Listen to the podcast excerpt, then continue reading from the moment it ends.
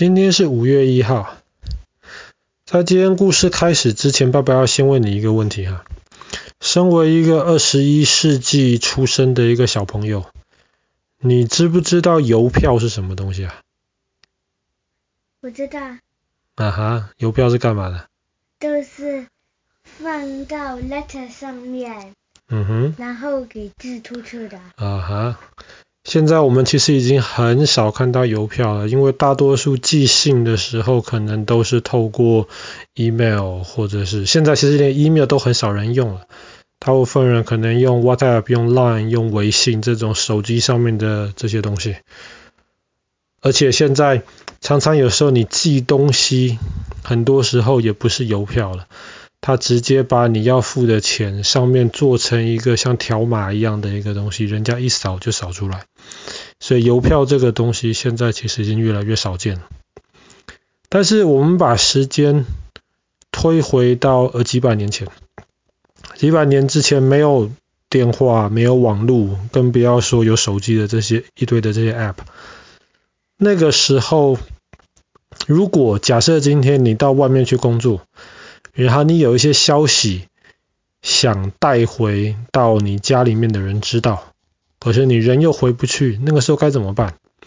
比方说有钱的人，他们可能就会派一个仆人把消息带回家去。可是有钱的人毕竟是少数嘛，大多数的穷人或是普通人在外面有什么事情，也很难真的让其他人知道。所以后来大家就在想。有没有一些办法呢？所以，比方说，后来就有一些人，他们就可以开始，比方说，你今天在另一个城市，然后你可能可以花一点钱雇佣这个城市里面一些找不到工作的人，请他们帮你把消息带回去。但是这个很贵啊，那那一个人得特别这样跑一趟。然后他中间吃啊住啊，可能还需要钱，所以绝大多数的老百姓也是没有办法用这样子的福利。结果后来，后来有人就在想，我们要不我们就办一些公司吧？这间公司是干嘛？这间公司就是帮人带消息，由公司来养传递消息的这些人。然后比方说，今天假设有十个人住伦敦。他们都正好要把消息传到爱丁堡去，那么你需要用十个人来传吗？其实不需要，这十个人每一个人写一封信，十封信交给一个人，公司养的这个人，他就从伦敦到爱丁堡去一趟就够了。这种就是最早的这一种，有点像邮局的这种服务。可是毕竟这样子的服务，它在大城市之间可能还可以。有用，可是，在比较一些小的地方的时候就没有办法了，而且这样的服务还是太贵。后来，在十九世纪的时候，有一个英国人就想，其实不只是英国人，在那个时候，其实奥地利人、荷兰人他们也有想到类似的想法，他们想到就是由国家来提供这样子的一个服务，任何的人。都可以跟国家买这个服务，然后国家就帮你把你的消息、把你的信件从一个地方带到另一个地方去。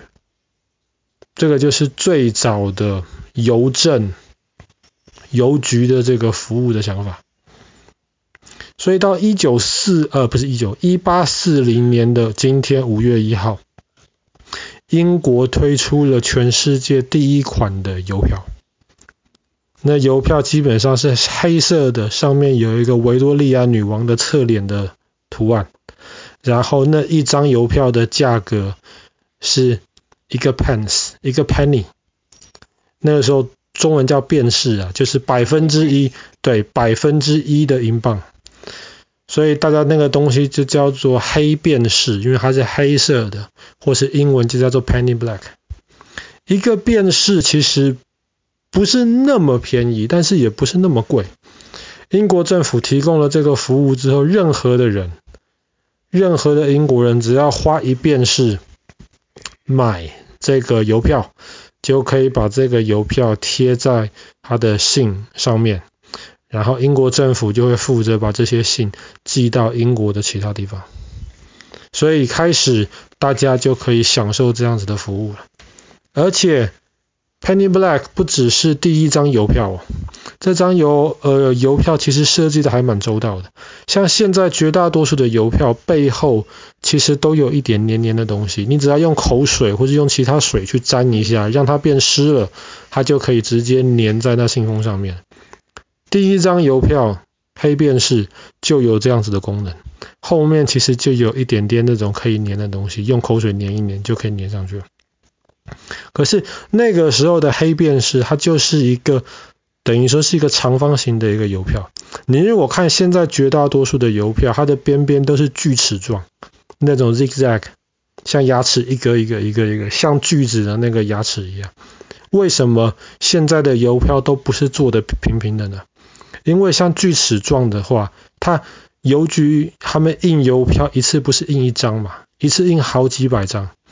然后你如果是锯齿这样子的话，你使用的人比较容易把它撕掉。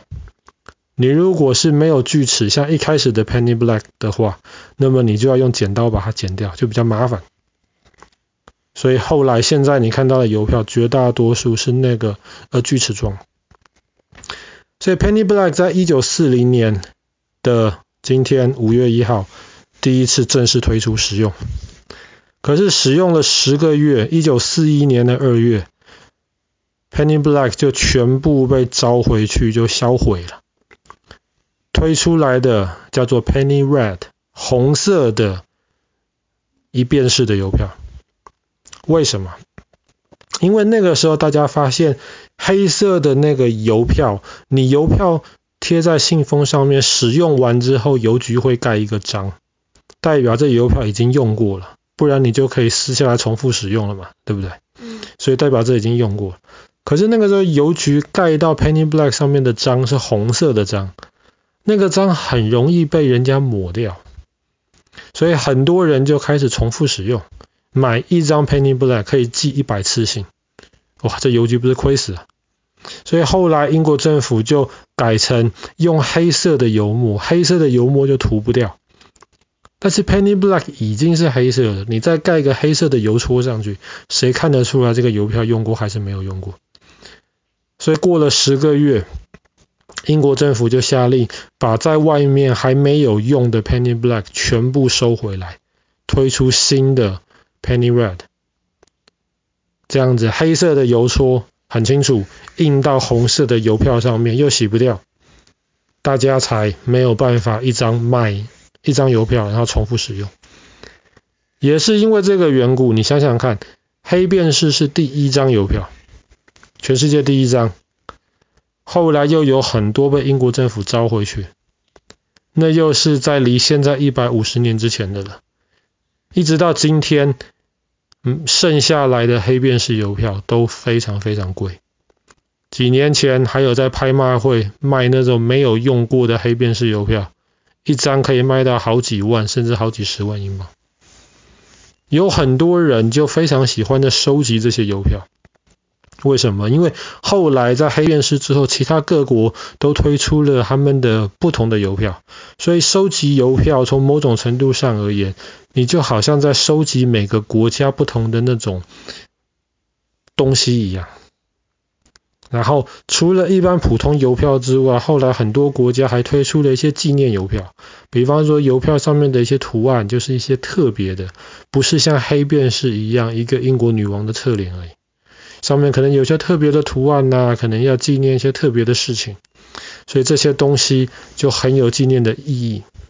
甚至像像现在全世界有一个很小的国家叫做 Liechtenstein，列支敦士敦。Liechtenstein。对，Liechtenstein 这个国家每年国家的收入很多就是靠卖邮票。为什么？很多人喜欢去买这个国家的邮票，这个国家邮票设计的都很精美。很有收藏的价值，怎样？听起来蛮有意思的吧？嗯。可是现在你要集邮可能也不容易了，因为就像爸爸刚刚说的，现在真的使用邮票的人越来越少。那哪天会不会邮票从此就完全消失了呢？那我也不知道。好了，今天故事就讲到这边了。一九四零年出现的人类的第一张邮票。啊，对了，后来为了纪念这一张邮票哈，纪念英国发明邮票，你如果看全世界其他任何国家的邮票，上面某个地方一定都会写那个国家。比方说 Lichtenstein 的邮票上面就会写有那个 Lichtenstein 美国的邮票上面就会有那个 USA，只有英国的邮票上面不用写英国，那是为了纪念英国是第一个发明邮票的国家，所以只有在英国的邮票上面，你找不到 United Kingdom 或是 Great Britain 或是 England，找不到，就是这样子。好了，今天故事就就先讲到这边了。